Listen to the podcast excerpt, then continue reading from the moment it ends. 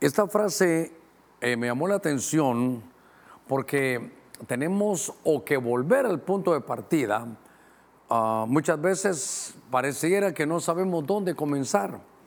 Y en el libro de los Hechos hay una, hay una versión que es la versión Castilian. la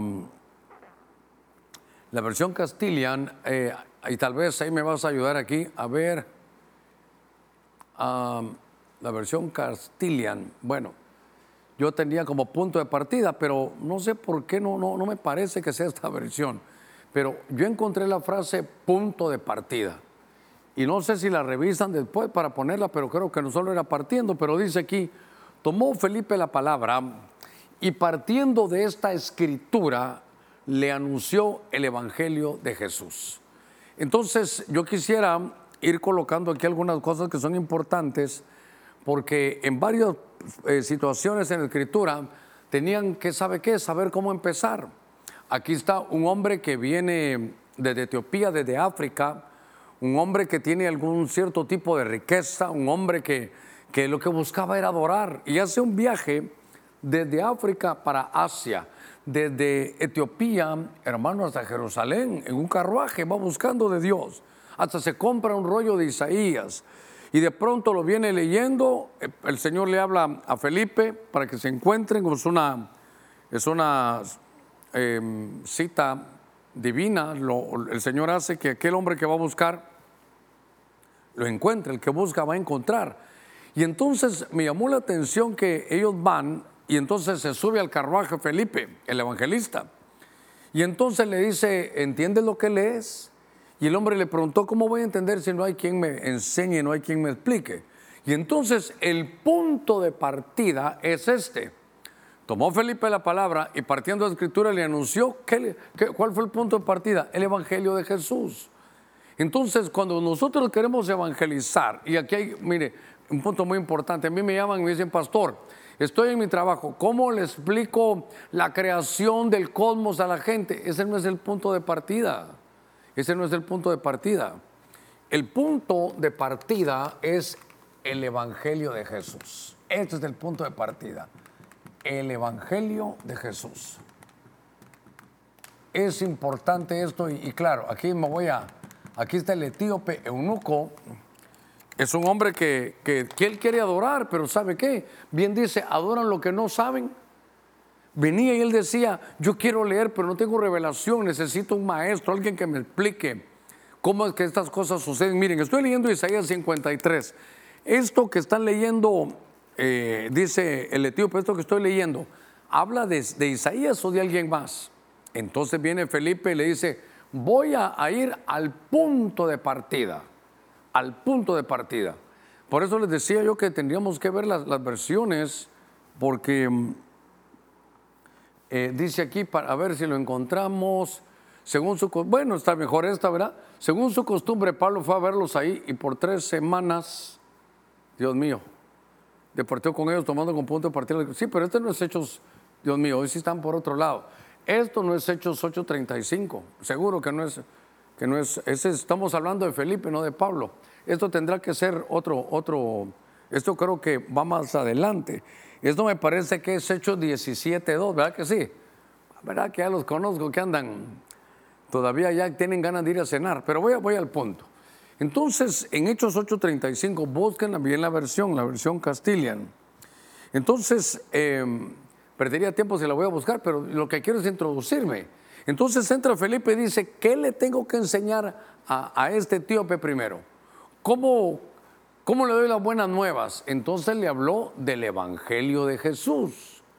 Y entonces voy a combinar, porque hay algo que me llegó a mi corazón, lo estuve enseñando hace algún tiempo y lo enseñé ahorita que estuve con los hermanos allá, allá en México. Aquí está, hoy sí vamos a ver. Hechos 8:35, este sí, hoy sí. Entonces Felipe, tomando como punto de partida el lugar de la escritura que el etíope leía, le anunció la buena, la buena noticia acerca de Jesús. Ahora voy a abusar de ustedes. Si me pueden poner este texto y el mismo texto, solo que en la versión del código real va a ser tremendo. ¿Por qué? Porque en el código real, en lugar de decir el Evangelio de Jesús, ¿sabe qué dice? Felipe le habló de la identidad de la comisión y de la autoridad de Yeshua, es decir, de Jesús. Entonces, vamos a iniciar enseñando la palabra. Y mire que Dios bendiga un hermano que cuando llega al Evangelio, ¿sabe que me regaló un Nuevo Testamento? Yo le pregunté, mira, ¿y cuál es mi punto de partida? ¿Dónde empiezo a leer? Empiezo a leer a Pablo, empiezo a leer el Apocalipsis. ¿Sabe qué me dijo él? El Evangelio de Jesús, léase Mateo, Marcos, Lucas y Juan. Y entonces aquí me llamó la atención porque entonces aquí se ve que en el Evangelio de Jesús, es la versión del Código Real dice que le habló de la identidad. Mire qué tremendo esto. La verdadera identidad de la comisión, de la comisión y la autoridad de Yeshua. Dios mío, entonces cuando uno va a hablar del Evangelio, esta versión del Código Real me lo dio bien clarito, porque me dijo, mire, mire cómo está. Entonces Felipe abriendo su boca y comenzando de esta escritura, le habló. Mire que aquí ya no dice, esta es una versión hebrea, aquí ya no dice del Evangelio de Jesús, pero un sinónimo. Le habló de la identidad, de la misión y la autoridad de Jesús, de, de Yeshua. Ah, entonces, qué interesante es que, ¿cuál es el punto de partida para enseñar la palabra de Dios? Hablar de Jesús. Si ahí está encerrado todo el, el misterio de Cristo es lo más grande, que el verbo se iba a hacer carne. Dice, de una virgen concebirá, mire el plan desde Isaías, una virgen concebirá y dará luz. Y dice, y el nombre va a ser Emanuel. ¿Qué significa Emanuel? Dios con nosotros. No un profeta con nosotros, no, Dios con nosotros. Timoteo 3:16, ¿qué dice? Dice, Dios hecho carne. El misterio de la piedad es Dios hecho carne. Entonces, la identidad de Yeshua es que Dios solo que se quitó sus atributos divinos. Lea Filipenses capítulo 2. El Señor se quitó todos sus atributos divinos. Su comisión, el Señor no vino a condenar a nadie, vino a salvar. A eso vino. De tal manera amó Dios al mundo que dio a su Hijo amado para que todo aquel que en Él crea no se pierda, mas tenga vida eterna. Porque el Señor en su misión no vino a condenar a nadie, sino que todo el mundo sea salvo por Él. Y le dio la autoridad. La autoridad, ¿sabe qué? Autoridad. Esto no cree que es un acento, es, una, es la coma de arriba. La autoridad era que podía perdonar pecados. Esto es lo que la gente decía, ¿cómo pues se puede perdonar pecados? Claro, tenía autoridad sobre, sobre todo, tenía autoridad sobre las aguas, tenía autoridad sobre los vientos. Y entonces, eh, entonces el Evangelio, ¿cuál es el punto de partida para llevar el mensaje, hermano, del Señor? Es el Evangelio de Jesús, la buena nueva de Jesús. Las buenas noticias, la gente está cansada de malas noticias. En la mañana sale de su, casa, rumbo al trabajo, ir a dejar a sus hijos tal vez, coloca el radio y perdóneme, noticias solo, cosas malas, solo empiezan a impregnarse de situaciones malas, de que esto viene, que el clima está malo, que la guerra va a traer hambre, que la situación política, que esto y que el otro. Y entonces solo empiezan mal el día, ya cuando llegan a su trabajo ya van molestos, porque les han dado solo malas noticias y el Evangelio significa buenas noticias. Entonces, el punto de partida para hablar de Dios, ¿qué es? El Evangelio de Jesús. No hay otra. Es el punto de partida. Entonces, como todavía estamos estudiando el libro de los Hechos, yo quiero llevarle al libro de los Hechos uh, en el capítulo 14. Solo una cosa, una cosa que es importante. Viene Felipe y le habla al etíope y le habla de la identidad de la comisión, de la comisión y de la autoridad de, Jesús. Y cuando él ya supo la identidad, supo la misión y supo también la autoridad de Jesús, algo pasó en Isaías 53, de ahí en adelante. Otro, otro punto, el, el evangelista no es aquel que se, en mis tiempos, el que se paraba a gritar en un parque. No, no, no.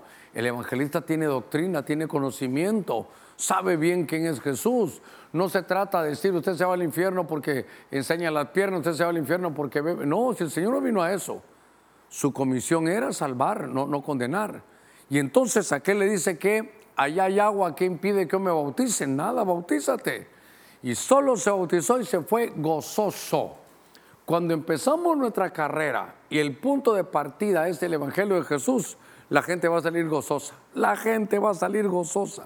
Van a querer seguir oyendo, seguir buscando, porque tenemos una buena nueva, tenemos solución. Para toda la problemática de hoy tenemos, hermanos, solución. Ahora, voy a avanzar a Hechos capítulo 14 en el verso 26. Desde aquí navegaron Antioquía de Siria eh, al punto de partida, otra vez, con amarillo, donde habían sido encomendados a la gracia de Dios para realizar la tarea que acababan de, eh, para realizar la tarea que acababan de llevar a término. Ok. Entonces, aquí es importante ver algunas cositas, porque entonces aquí están en el libro de los Hechos, eh, iban a regresar por barco a Antioquía. Y Antioquía era el punto de partida. Entonces aquí, esto me ayuda a ver bien el libro de los hechos. Ah, aquí habían sido enviados, hermano. Aquí estos hombres habían sido enviados. Em, eh, eh, habían abierto Antioquía ya. Entonces, a ver cómo lo digo. En el libro de los hechos hay que entender esto. Voy a tratar de poner en orden. Cuando la Biblia comienza en el libro de los hechos, Jerusalén es la capital. Pero hubo tal persecución que luego, creo que de los hechos 12 o 13 en adelante, Antioquía se vuelve como, como el centro de, apostólico. Entonces, en Hechos del 1 al 12 es Jerusalén, pero del 13 en adelante, no que Jerusalén desaparezca, no, pero está Antioquía también. Está Antioquía, Antioquía es como, como la base. Y entonces hay envíos, los llevan, hermano, eh, aparecen, vamos a ver, voy a ir aquí con usted a leer un poquito Hechos capítulo 14, en el verso 26. Eh, estaban ellos ahí y entonces eh, dice que van a regresar al punto de partida. Ya, ya cumplieron su comisión. Ya, mire, ahora están ahí, persuaden, enseñan, predican. Y entonces ahora dice, vamos a volver ahí, pero, pero mire qué cosa esta. ¿Qué cosa esta? Quiero que me pongas la palabra grasa con anaranjado o algo allá, porque ahorita voy a ir para allá. Entonces, ellos fueron enviados desde Antioquía. Antioquía se volvió el punto de envío apostólicos. Entonces ahora regresan a Antioquía, pero, pero ¿para qué regresaron al punto de partida? Es importante esto. Mire, ahora van a regresar a Antioquía, que se volvió algo muy similar como Jerusalén, que era el, el lugar de los envíos apostólicos. Era una segunda Jerusalén. Pero entonces, mire, mire, vamos al punto de partida. Desde que navegamos a Antioquía de Siria, que era el punto de partida, desde aquí navegaron a Antioquía, que era el punto de partida. Pero ¿qué tenía que ver Antioquía con el punto de partida? Porque donde habían sido encomendados a la gracia de Dios para realizar la tarea que acababan de llevar a término. Ah, entonces aquí empiezo a notar algunas cosas que son importantes, porque Ahora regresan a Antioquía, ¿sabe qué? El punto de partida no solo es el lugar, sino que fueron, dicen, encomendados a la gracia de Dios. Le voy a leer un pasaje ahorita que tengo en mi mente. Entonces, el punto de partida, ¿cuál es ahora? La gracia. El punto de partida, ¿cuál es ahora? Ya no es la ley, es la gracia. Entonces, ahora dice que los encomendaron no a la Torah, no a la ley, perdóneme, sino a la gracia. La Biblia dice que por Moisés vino la ley, pero Jesús lo que trajo fue la gracia. Y entonces me recordé un poquitito, hace unos minutitos que estaba leyendo estos pasajes, que si nos vamos a Hechos capítulo 20, en el verso 32, hay algo muy similar, porque está aquí y dice, ahora eh, está Pablo, le voy a contar la historia, Pablo está en Éfeso y Pablo se queda, está ministrando con ellos y de repente Pablo les dice, miren, me voy a ir y ya no van a volver a ver mi rostro. Mire qué cosa. Yo me voy a ir. Y dice, y después de mi partida van a suceder algunas cosas. Se van a levantar lobos que no perdonan el rebaño. Aquí en medio de ustedes. Pues se van a vencer. Solo esperaron que yo me fuera. Y se van a levantar lobos. Eh, que son personas que no, no, no respetan el rebaño y se van a levantar gente que va a engañar hasta los discípulos. Ah, se levantarán algunos hablando cosas perversas para arrastrar a los discípulos. Miren, malos creyentes. Entonces en el verso 32 dice, ¿saben qué? Pero yo ahora me voy, ya no me van a volver a ver. Pero se encomiendo a Dios y a la palabra de su gracia. Oiga, para esta que es poderosa para edificar y dar herencia a los santificados. Entonces recuérdense que van a ser poderosos porque más bien, como dijo Jesús, más bien aventurada cosa es dar que recibir. De esto voy a hablar un poquitito después. Pero entonces me llamó la atención que el punto de partida, hermano, en el Evangelio es la gracia. Mire, por ejemplo, dice, vosotros sois salvos por gracia, no es por obras. Tenemos que volver a estos cimientos. Volvamos, ¿sabe qué? Al punto de partida. Si ya nos equivocamos, nos salimos del camino, nos desviamos, volvamos al punto de partida. Hay tantas palabras griegas y hebreas, pero lo que se me viene es una palabra hebrea que significa shub, que es volver al punto inicial. Pues ¿sabe cómo? De aquí partimos, ¿de dónde partimos? Del Evangelio de Jesús y ahora de la gracia. Ellos volvieron de bien sido enviados, dijeron, miren, ¿saben qué? Vamos a volver al punto de partida. Porque el punto de partida es Antioquía, que es ahora donde en, Jerusalén estaba Pedro. Pero ahora allá en, Antioquía está Pablo. El punto de partida donde habían sido encomendados a la gracia. Y en Hechos 20:32 Pablo les dice, ustedes ya no me van a volver a ver. Pero dice en este verso 32, así que los encomiendo a Dios, uno, y a la palabra de su gracia. Hermano, tanto problema que hay y a veces nos desviamos y hay que volver al punto de partida. Uno como pastor mira hermanos muy bien ubicados, hermanos eh, sensitivos, hermanos que han crecido, desarrollado, han madurado. Pero hay unos que solo sirven para señalar, solo para señalar.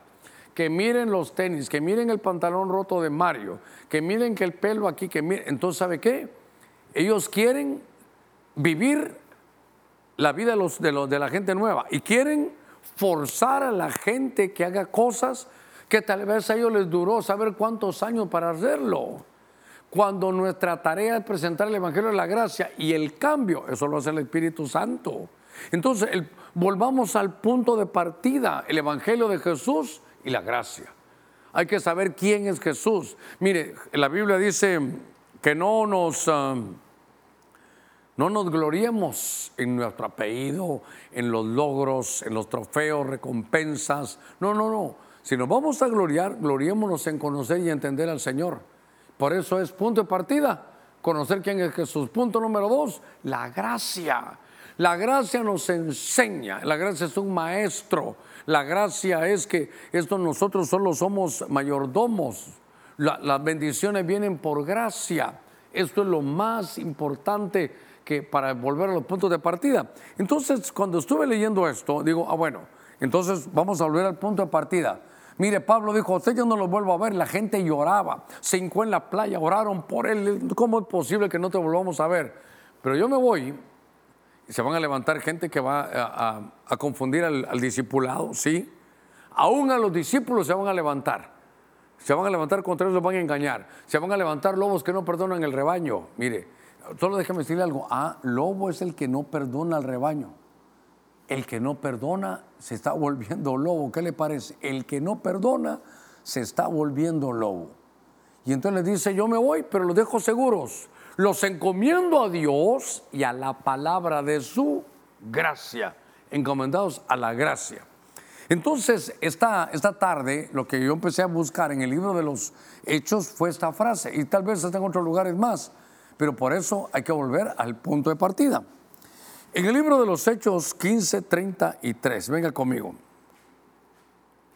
En la versión Arcas Fernández, otra vez libro de los Hechos. Después de pasar con ellos algún tiempo, fueron despedidos con mucho afecto por los hermanos y regresaron al punto de partida. Hechos 15, 33. Dice, pasado algún tiempo, dijo Pablo a Bernabé, a ver, esta no es la... A ver. No, es que es 33, no 36. Es 33, no 36. A ver si lo, regresamos. Porque en Hechos capítulo 15, verso 33, ah, vamos a ir a, buscarlo aquí. Ah, ellos regresan y es que de alguna manera, igual que lo habían hecho los anteriores, regresaron a Antioquía. Pero aquí quiero, quiero buscarle bien qué es lo que pasa. hay un conflicto y entonces tienen que mandar, los van a, van a mandar. Y dice aquí mi Biblia que escogieron a Bernabé y Pablo, los mandaron a un lugar, entonces ahora enviaron a unos que eran profetas, Judas y Silas también los enviaron. Pero es que había un lío, había un lío.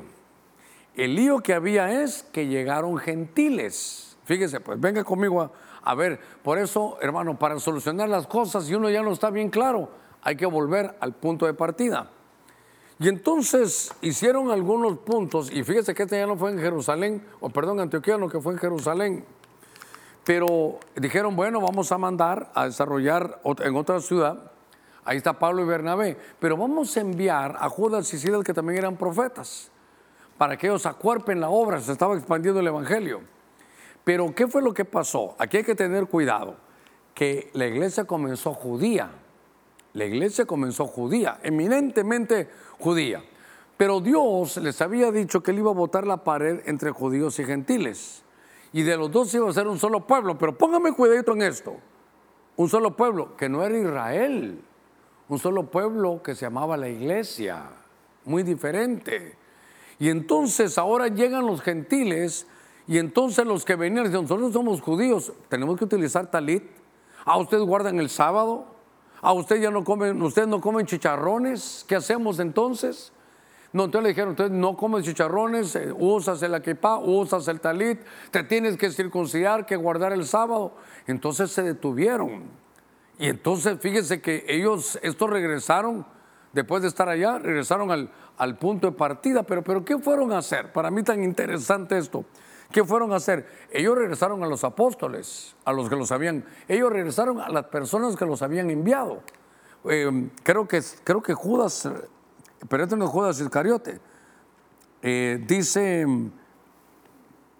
después de pasar con ellos algún tiempo, estos que también eran profetas, verso 32, fueron despedidos en paz, en shalom, por los que los, habían enviado.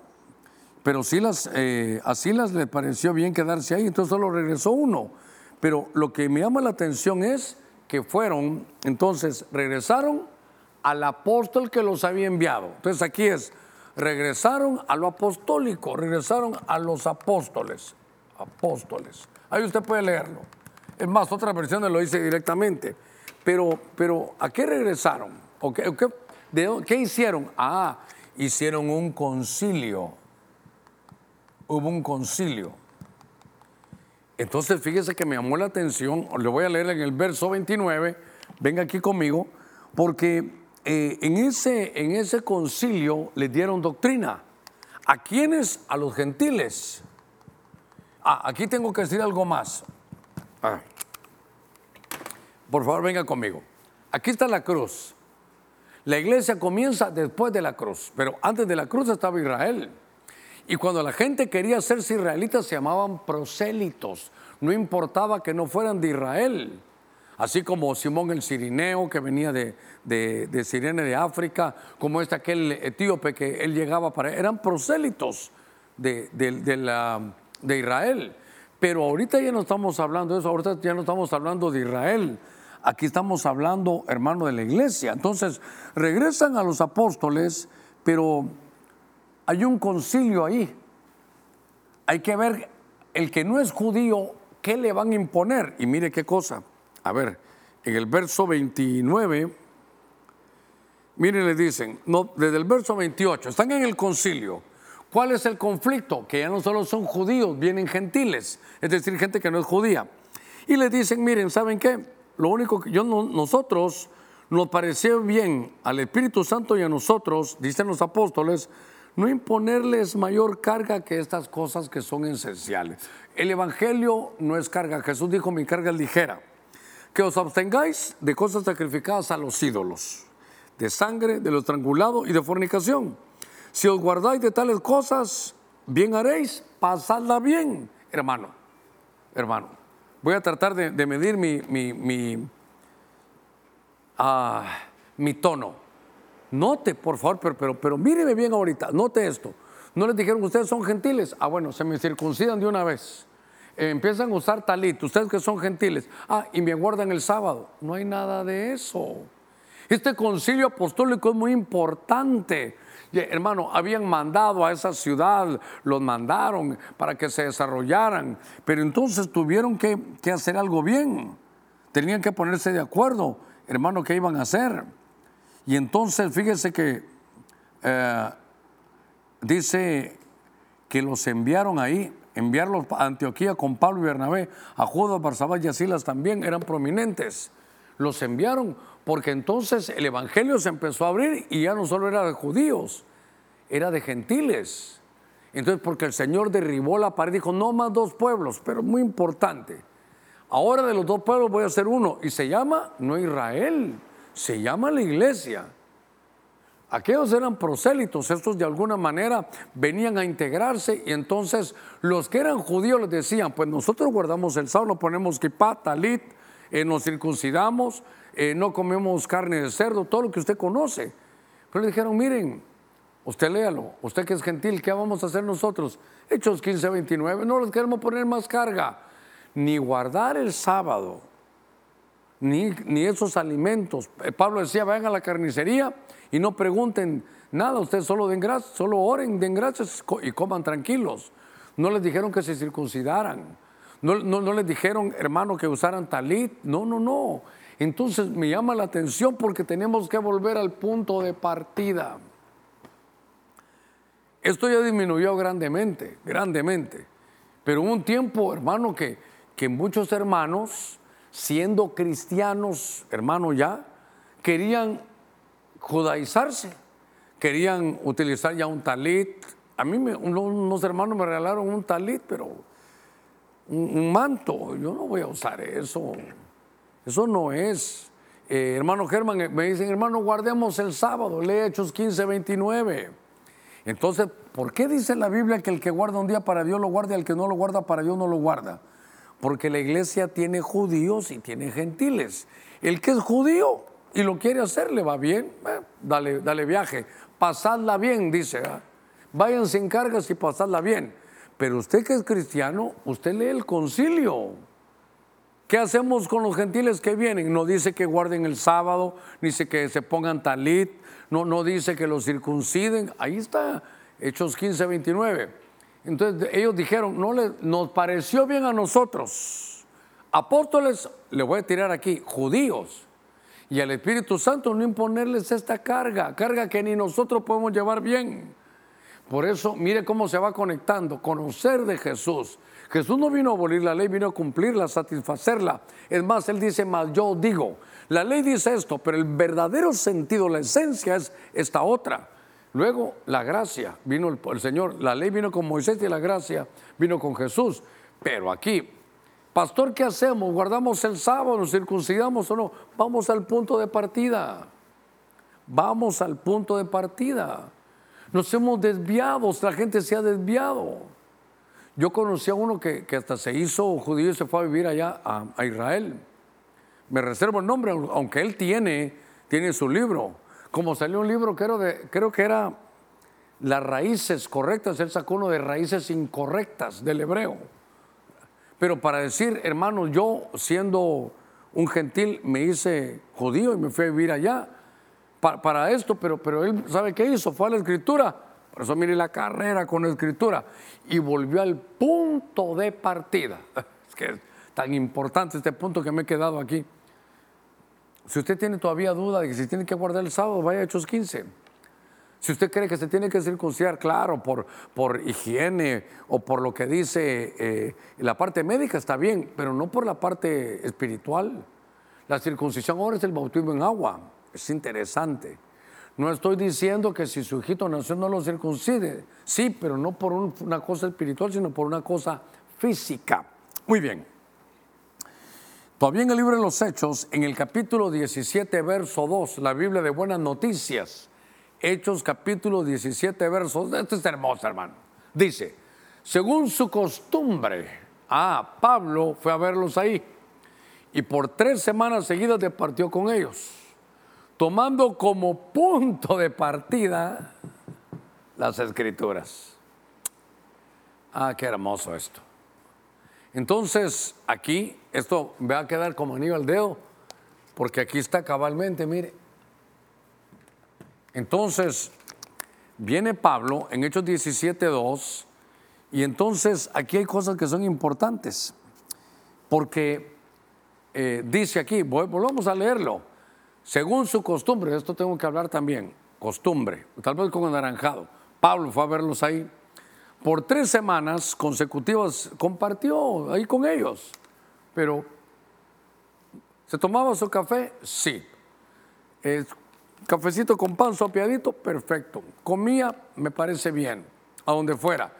Pero para poder compartir con ellos, su punto de partida fue las escrituras. Entonces, me va a quedar como al dedo porque qué, qué, bonito esto. Mire, el punto de partida, el inicio de nuestra carrera cristiana sobre las escrituras. Mire, queremos empezar sirviendo, queremos empezar cantando, queremos empezar. ¿Quiere ir al punto de partida? Las escrituras. Ahora, aquí hay algo que es importante. Dice, como era su costumbre Costumbre, dicen los entendidos, es la práctica constante y reiterada de un acto. Los que estudian derecho creo que le dicen la opinium, la juris necessitates, hasta en latín. El conjunto de, de hábitos hace costumbre y lo que hace la costumbre es una cultura.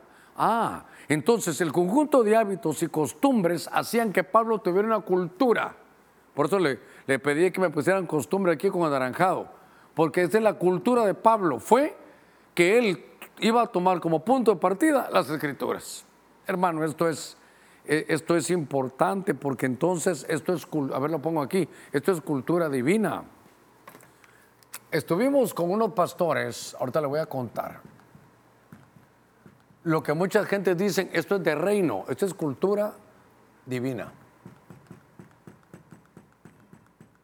Ok. Ah, mire qué cosa esta si uno se va, por ejemplo, ¿cómo será la alabanza allá en Cuba?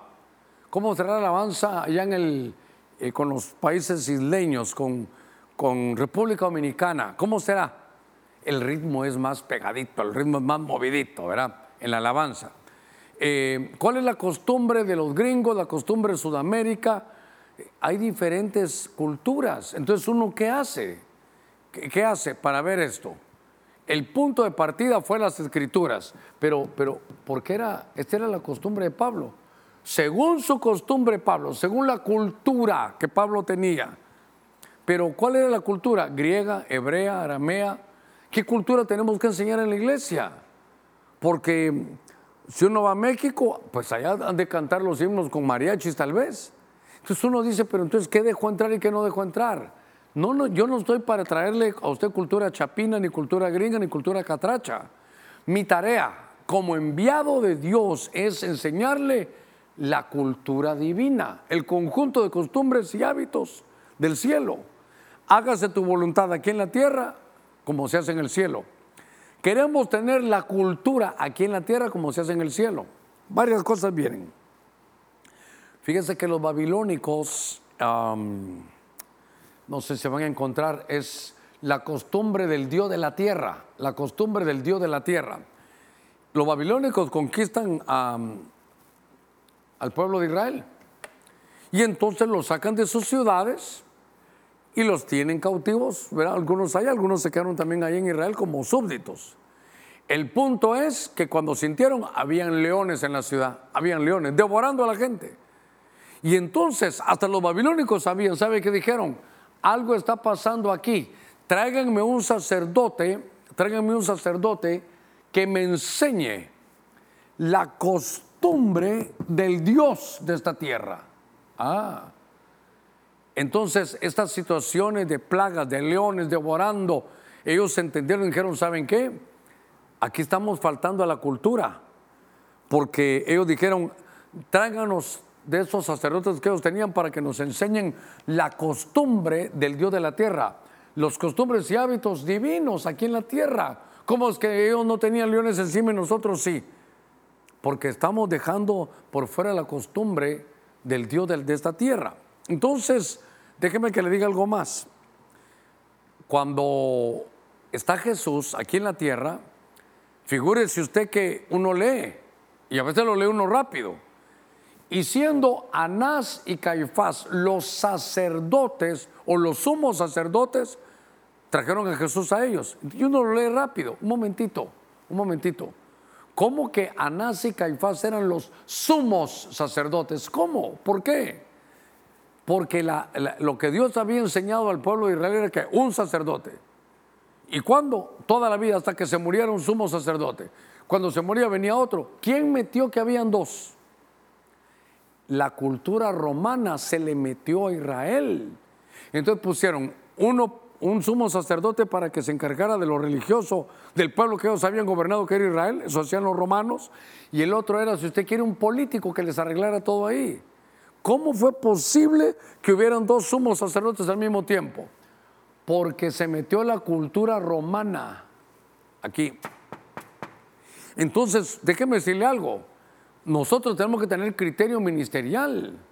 ¿Por qué? Porque si no, metemos las costumbres de nuestros pueblos, las costumbres de nuestros pueblos, costumbres, hermano, indígenas, costumbres del norte, costumbres del sur. Y la verdad, lo que nos toca enseñar a nosotros es, la cultura divina. Una más. En el imperio, esta palabra, apóstoles, es enviado. Entonces yo le decía a usted que Pablo era un apóstol, era un enviado. Pero ¿dónde viene la palabra? Una palabra griega. Eh, apostolos es enviar. Y entonces el reino griego, con Alejandro el Grande, entonces lo que hacía es que iban a conquistar. Entonces cuando ellos conquistaban algo, mire, enviaban hombres para que cuando vinieran a esta tierra conquistada, enseñara, póngame cuidadito, enseñara la cultura del, del que lo había enviado, de donde él venía. Entonces las costumbres griegas se empezaron a meter porque eso era lo que hacía un enviado. Pero ya en el Evangelio, entonces uno, si uno realmente es un apóstol, debe de enseñar, ¿quién me envía? Dios. ¿Qué cultura voy a enseñar? Yo no voy a enseñar la cultura de, de Guatemala, la cultura divina. Y esto, ¿sabe qué? Esto nos hace recuperar cosas por las que nos podemos desviar, hermano, el Evangelio. Por eso volvamos al punto de partida. ¿Qué hacía Pablo? El punto de partida eran las escrituras. Esa era su costumbre, su hábito. Le digo algo, hay que ver los hábitos de Jesús. Lea, Jesús subía al templo como era su costumbre. Y eh, leyó, la, leyó la escritura como era su costumbre. Fue al Monte de los Olivos como era su costumbre. Hay que estudiar, por favor, los que me ayudan, las costumbres de Jesús. ¿Por qué? Porque Jesús vino a enseñar la cultura de su Padre, la cultura divina es interesante, hermano. Esto es sumamente interesante. Qué rápido se está yendo el tiempo. Ahora, ya no encontré más, por lo menos en la búsqueda que hice, estos cuatro que usted mira aquí están en el libro de los Hechos. Pero encontré uno en Números capítulo 33, verso 2, en la versión Martín Nieto. Libro de Números capítulo 33, verso 2. Moisés consignó, poneme aquí con anaranjado, por escrito, el punto de partida de sus etapas o jornadas realizadas por orden del Señor, y son estas. Entonces, Moisés consignó por escrito el punto de partida de todas sus etapas o jornadas realizadas por orden del Señor. Entonces me llamó la atención que ahora aparece aquí Moisés. Y entonces, fíjese que va a el punto de partida, dice ahí que lo puso por escrito de todas las jornadas, de todas las etapas, de todas las jornadas. Y entonces em, ahí aparecen todas las jornadas. Pero ¿sabe qué me llamó la atención? Que es una tremenda enseñanza. No solo el Antiguo Testamento, sino el Nuevo también. A Moisés le dijo Dios, sube, sube acá te guardo los mandamientos, pero no le dijo, mira, memorizaste el primero, amarás al Señor tu Dios por sobre todas las cosas. A ver, recordátelo, decímelo. No, no, no, se las dio por escrito, se las dio por escrito. ¿Se imagina usted que el Evangelio hubiera sido trasladado de boca en boca? A saber qué tendríamos. Lo dejó por escrito. Número 3, dice Timoteo 3:16, creo, toda escritura es inspirada por Dios Ah, entonces, un momentito. La escritura, inspirada por Dios. Sí, hermano Germán, sí, la escritura. Sí, pero no, solo este libro. Todo lo que sea gráfico de escribir es, es de Dios. Mire, está el verbo. Y le dice, Padre, sacrificio de holocausto no quisiste. Padre, envíame que esté de acuerdo a lo que escribiste en este rollo. En el cielo escriben. Ahora, entonces yo quiero llevarlo a esto, porque esto es un punto tan importante, porque esto es planificación por escrito. A ver, esto es ser uno planificado, planificación, planning, planificación. Y note que es por escrito. Ah, en el, Nuevo Testamento hay otro, mire, a Moisés le dicen sube acá y a Juan le dicen también sube acá. ¿A qué subió, hermano? Eh, bueno, subió muchas veces, pero la que estoy hablando es que Moisés subió a que le dieran los mandamientos por escrito. Y entonces ahora en el Nuevo Testamento, creo que es Apocalipsis 4.1, le dicen a Juan, igual que a Moisés, sube acá, sube acá. Y hermano, esto es tan lindo porque es cuando Moisés lo suben hay, relámpagos, truenos, voces. Y cuando suben a Juan también hay relámpagos, truenos, voces. Y entonces sube a Juan y ¿qué le dicen a Juan? Escribe lo que ves. Ah, escribe lo que ves. Hermano, qué interesante que ahora dice, voy al punto de partida. Voy a, y lo voy a dejar por escrito, todas las jornadas y las etapas que por orden del Señor hicimos. Mire, quiere decir que tiene que haber una planificación. Dios es un Dios que planifica. ¿Qué ver un planificador? Mire la vida de Nehemías. Es un planificador estratégico por excelencia. Dijo, bueno, ya venimos a esta ciudad. Yo me lo imagino, hermano, en un monte alto a él. Bueno, así está la ciudad. Vamos a hacer el análisis de la ciudad. Voy a ver sus fortalezas, sus oportunidades, sus debilidades, sus amenazas. Voy a hacer un análisis de la situación, sí, ya me di cuenta. Ahora, ¿con qué cuento? Solo con gente, con familias. ¿Por qué vamos a hacer restaurar? Hermano, ¿cómo planificó? A ver, ¿qué hacemos primero? ¿Sabes qué, Esdras? Primero tú hay que levantar el muro, porque si no, vamos a quedar desprotegidos. Y yo en el libro de Nehemías lo que voy a hacer es eh, el templo. Pero entonces note, note usted que entonces son planificadores. Ahora, voy a hablar primero para mí mismo como pastor. ¿Será que yo hago planificación por escrito? Deberíamos de hacer. ¿De qué de todas las jornadas? Por ejemplo, el Señor me llevó a San Salvador, al retiro de, de pastores me fui tal fecha, hice esto, hice el otro, los remas, mire, por escrito, uh, recibí del apóstol Sergio esto, después predicó el hermano Tito, el profeta, y nos dijo esto. Estuve con un hermano que me pasó este rema, eh, eh, logramos eh, arreglar algunos conflictos, regresamos en paz, shalom, qué lindo, cómo venimos en paz. Entonces quedó por escrito. Acabamos de tener, esto ya lo está trabajando Luis, Germán y Doris, acabamos de tener un evento que se llama Soy de Cristo. Pero no crea que ah, ya la semana entrante, no, no, hagámoslo. No se planificó. De todas las jornadas que Dios nos ha dado, hay que hacerlas por escrito. Y entonces eh, iniciamos el jueves, muy bien, viernes, sábado, domingo. En otros años, luego abrí mi corazón, en otros años la gente ya se cansó. Venía jueves, el viernes, de sus trabajos escolares aquí, viernes. El sábado de las 8 de la mañana hasta la tarde Hermano, después de tres días y el sábado completo, de las 8 de la mañana hasta las 6 o 7 de la noche, el domingo, hermano, medio durmieron en la mañana y en la tarde casi nada. Entonces hicimos una planificación por escrito. Esto nos pasó ese año, vamos a mejorarlo. ¿Por qué en la mañana el sábado eh, no, no estaban todos? Ah, porque trabajan. Ah, es mejor que entonces el sábado en la mañana la gente descanse. El domingo mejor congregamos a todos. Planificación por escrito. No que así se haga siempre.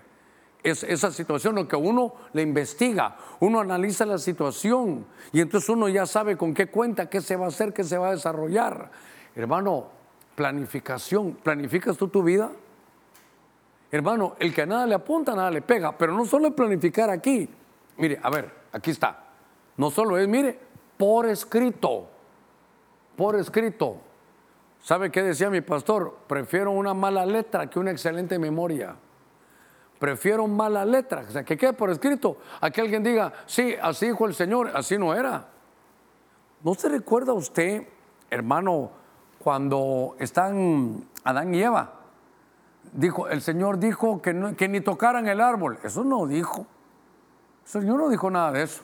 El día que comieran del fruto, pero cuando usted mira, es que el día que tocaran el árbol, eso no lo dijeron. Pero ¿por qué no se les quedó bien? Porque no lo pusieron por escrito. Hermano, lo invito. Toda la escritura es inspirada por Dios. Entonces, planificas lo que haces. Eh, los de televisión planifican lo que hacen. Tenemos una iglesia que planifique, hermano, es que esto no es meter, meterla al, el mundo aquí a la iglesia. Al contrario, al contrario. Mire cómo está ya el verbo. Y le dice, Padre, a sacrificio holocausto no quisiste. Pero abriendo el rollo me di cuenta que ya, ya llegó el tiempo. Prepárame un cuerpo, voy a ir como está escrito. Como está escrito en el rollo. Hasta en el cielo escriben, hermano. Por eso, ¿sabe qué? Volvamos al punto de partida. Le puedo contar algo muy personal. Tengo énfasis en esto, lo trato de predicar con todo mi corazón, porque desde el año 2000, estoy, estoy leyendo ya Apocalipsis y el Señor, se lo voy a buscar, y el Señor me habla leyendo esto. Y fíjese que estaba yo leyendo y a ver dónde está. Eh, Dios mío, ¿dónde lo voy a encontrar? Sé que está en el capítulo 1. Ahorita lo voy a encontrar. Y entonces el Señor le está hablando y le dice, ¿sabes qué, Juan? Te voy a mostrar todo lo que hay arriba, pero escribe, escribe. Ah, vamos a ver. En el 1.11, eh, dice que decía, escribe en un libro lo que ves. Esto fue. Estaba yo en el Espíritu el día del Señor y oía detrás de mí una gran voz como sonido de trompeta que me decía, escribe en un libro lo que ves. Está Juan y cuando yo leí eso, sentí que Dios me estaba hablando. Todo lo que te voy a mostrar cuando estés estudiando Germán, escríbelo. Y entonces, esto para mí es un rema personal, si usted quiere, pero me dio la tarea de ponerlo aquí también.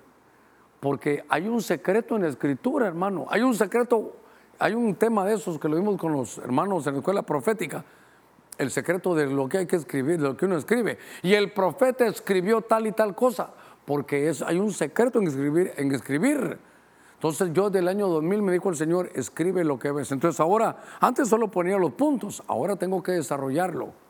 Ahora usted, por ejemplo, viera aquí y entonces ahí está mi tema, ahí está mi tema, ahí estoy, escribo, escribo lo, que veo, lo pongo con letras de otros colores para que el punto no se me vaya a ir porque lo importante es escribir lo que uno ve. Cada etapa realizada, hermano, tiene que, tiene que ser por escrito.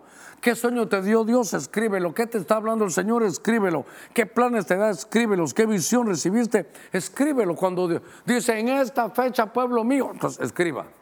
Para ver, en ocho días voy a hacer esto. mire, usted dijo que en ocho días, porque escribió. Bueno, cada jornada. Déjeme avanzar un poquitito. Jeremías capítulo 6, verso 16. Esto es en la versión latinoamericana. Jeremías 6, 16.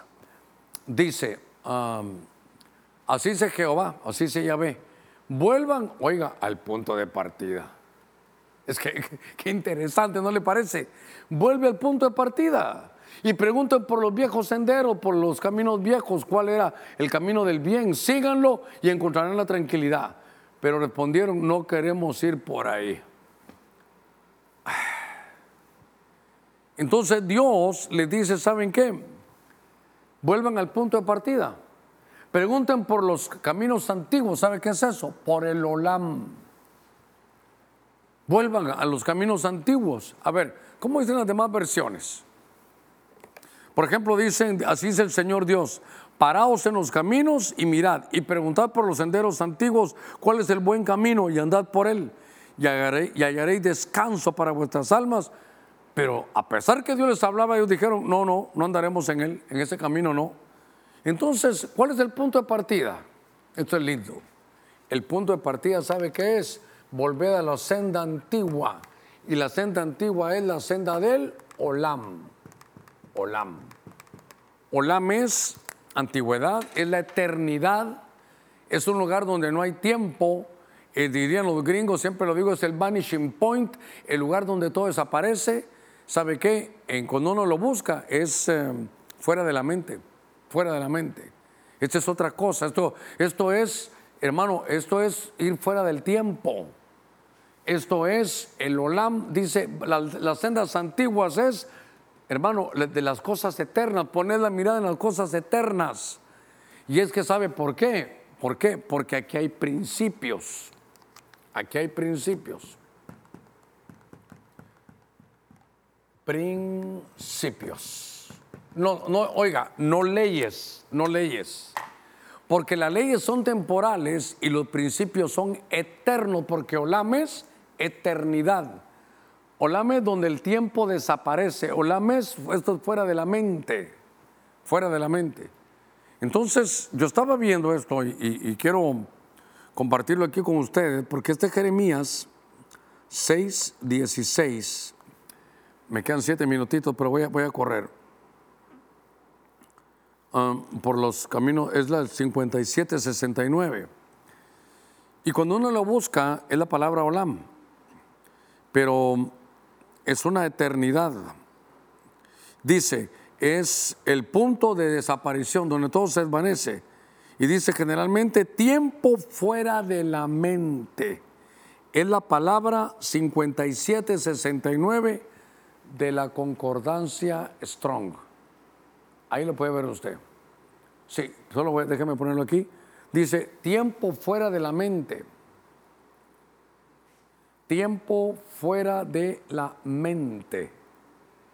Es el olam. Es eternidad. Ahora, entonces, note algo. Entonces, volvamos al punto de partida, ¿sabe qué?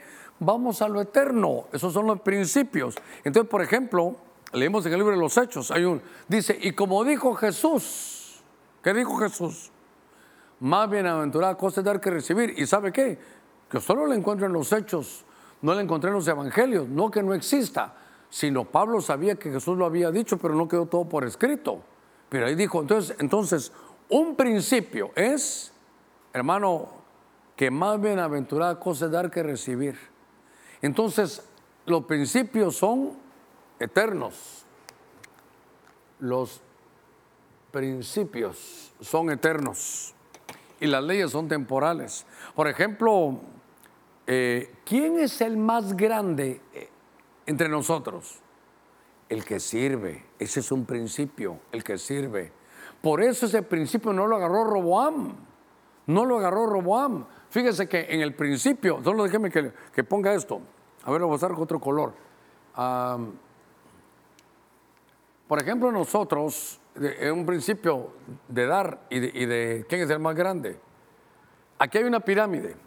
Aquí está el pastor, los pastores, aquí están los ancianos, los diáconos, eh, servidores y el pueblo. Y entonces aquí está el pastor siempre hasta arriba. Entonces, lo que nos están diciendo es, dale la vuelta a la pirámide. Porque lo más importante es el pueblo.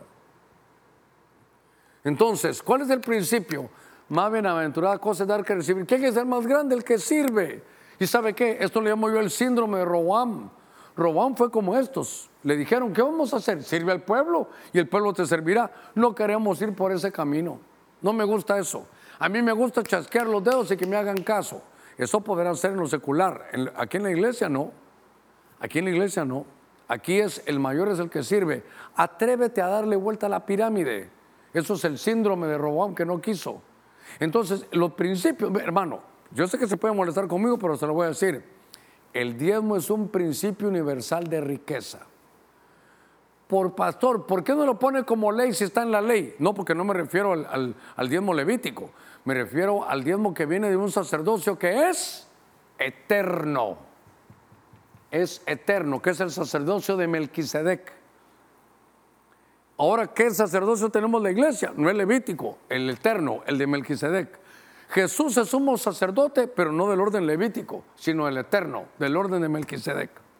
Son principios, así funciona. Usted debe, de, debe, hermano, de escribir en su planificación, ubicarse, atreverse a soñar, a confesarlo y lo va a hacer realidad. Usted, uno, se, se, proyecta sobre eso y puede verlo. Por eso, así como piensa el hombre, es el tal. Bueno, déjeme, déjeme terminar. Me quedan tres minutitos para terminar.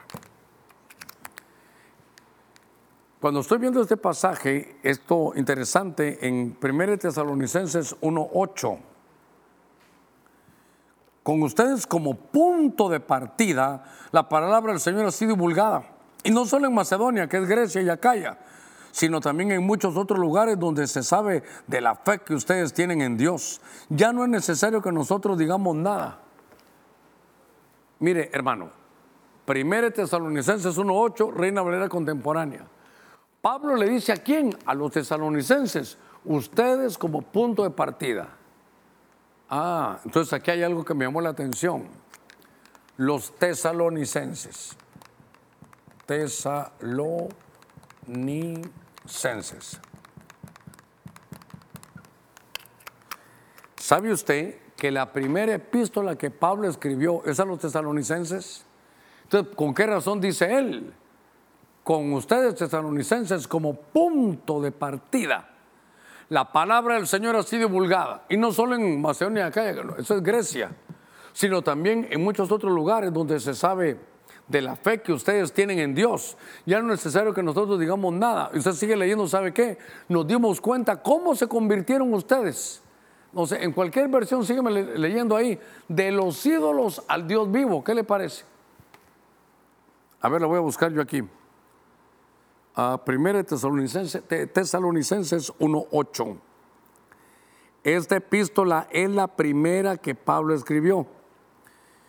Y dice, pues ellos mismos cuentan acerca de nosotros, de la acogida que tuvimos para, por parte de ustedes los tesalonicenses y de cómo se convirtieron de los ídolos a Dios para servir al Dios vivo y verdadero de los cuales y esperamos de los cielos a su Hijo, el cual resucitó entre los muertos, es decir, a Jesús, quien nos da, mire, quien nos libra de la ira venidera. Entonces, aquí me llamó la atención, y en el verso anterior, ¿sabe qué les dice? Ustedes se han convertido en un ejemplo, pero me gustó más esta versión, Reina Valera Contemporánea. Ustedes son el punto de partida, ustedes son el modelo Ustedes son el modelo. A ver si me regalan rápido un trapito ahí para quitar aquí. Eh, así como están. Entonces me llama la atención que el punto de partida, oiga esto, el punto de partida son los tesalonicenses. Mire, aquí ya el tiempo se me acabó, pero regáleme dos minutitos. Eh, por ejemplo, ahí borrate todo lo que es modelo, borrate todo lo que es modelo. Ahí pasa. Miren esto. A mí me llama la atención algunos puntos, por ejemplo, en Pentecostés cuando sucedió todo eso, ¿saben qué dijo Pedro bajo la revelación? Esto no es más que lo dicho por el profeta Joel. Ah, entonces hay que ponerle atención a Joel. Joel es un profeta menor, pero, pero con él empezó la, la vida de la iglesia en Pentecostés. ¿Cuánto más tendrá Joel? Hay que ponerle ojo a eso. Pero entonces, así como el libro que le tengo que poner atención porque fue el primero, el punto de partida de la iglesia fue el libro de Joel. Ahora, el punto de partida para todas las epístolas es, raro lo que le voy a decir, pero yo veo que es, esta, de los tesalonicenses, porque si usted lo estudia, es la primera epístola que Pablo escribió. Y entonces dice que se convirtió en el modelo.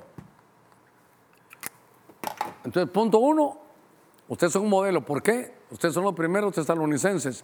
Y ustedes me están enseñando, en verso 9, que la iglesia, verso 10, a quien Jesús lo levantó y va a venir, que nos libra de toda la ira venidera. Ah, punto uno. Hay que ponerle, hay que ponerle atención. Punto, mire, hay que volver al punto de partida. Claro, las escrituras, hermano, dejar todo por escrito, pero al punto de partida de, todas las escrituras, este salonicense del Nuevo Testamento. Esto es nuevo para mí. Y entonces, ¿sabe qué? ¿Qué habla? Que nos libraron de la ira venidera. La iglesia no se queda la gran tribulación. Capítulo 2 de su venida. Capítulo 3, verso 10, que hay cosas en nuestra fe que hay que estar muy débil, hay que fortalecerla. Y número 4, el arrebatamiento. Entonces Tesalonicenses es un modelo porque es el punto de partida de las iglesias. Y ahí se habla de que no estamos para la ira venidera, sino para ser salvos. Se habla de la venida del Señor capítulo 2. Se habla en el capítulo 3 de que la fe a veces está enferma, que hay que, hay que ponerla bien, porque si no, no podemos perder el arrebatamiento en el capítulo 4. Y el capítulo 5 habla ya de la vida que tenemos que tener. Hermano, hay que volver al punto de partida. Mira, el tiempo se me agotó. Al punto de partida las epístolas es tesalonicenses. ¿No será que tenemos que volver al punto de partida? ¿No será que nos desviamos de todo el camino? ¿No será que hay que cambiar de pista y venir a las escrituras? El punto de partida para su vida, para su restauración, para que su familia esté bien, para que venga un espíritu de fidelidad, de prosperidad, de bendición. el punto de partida es las escrituras.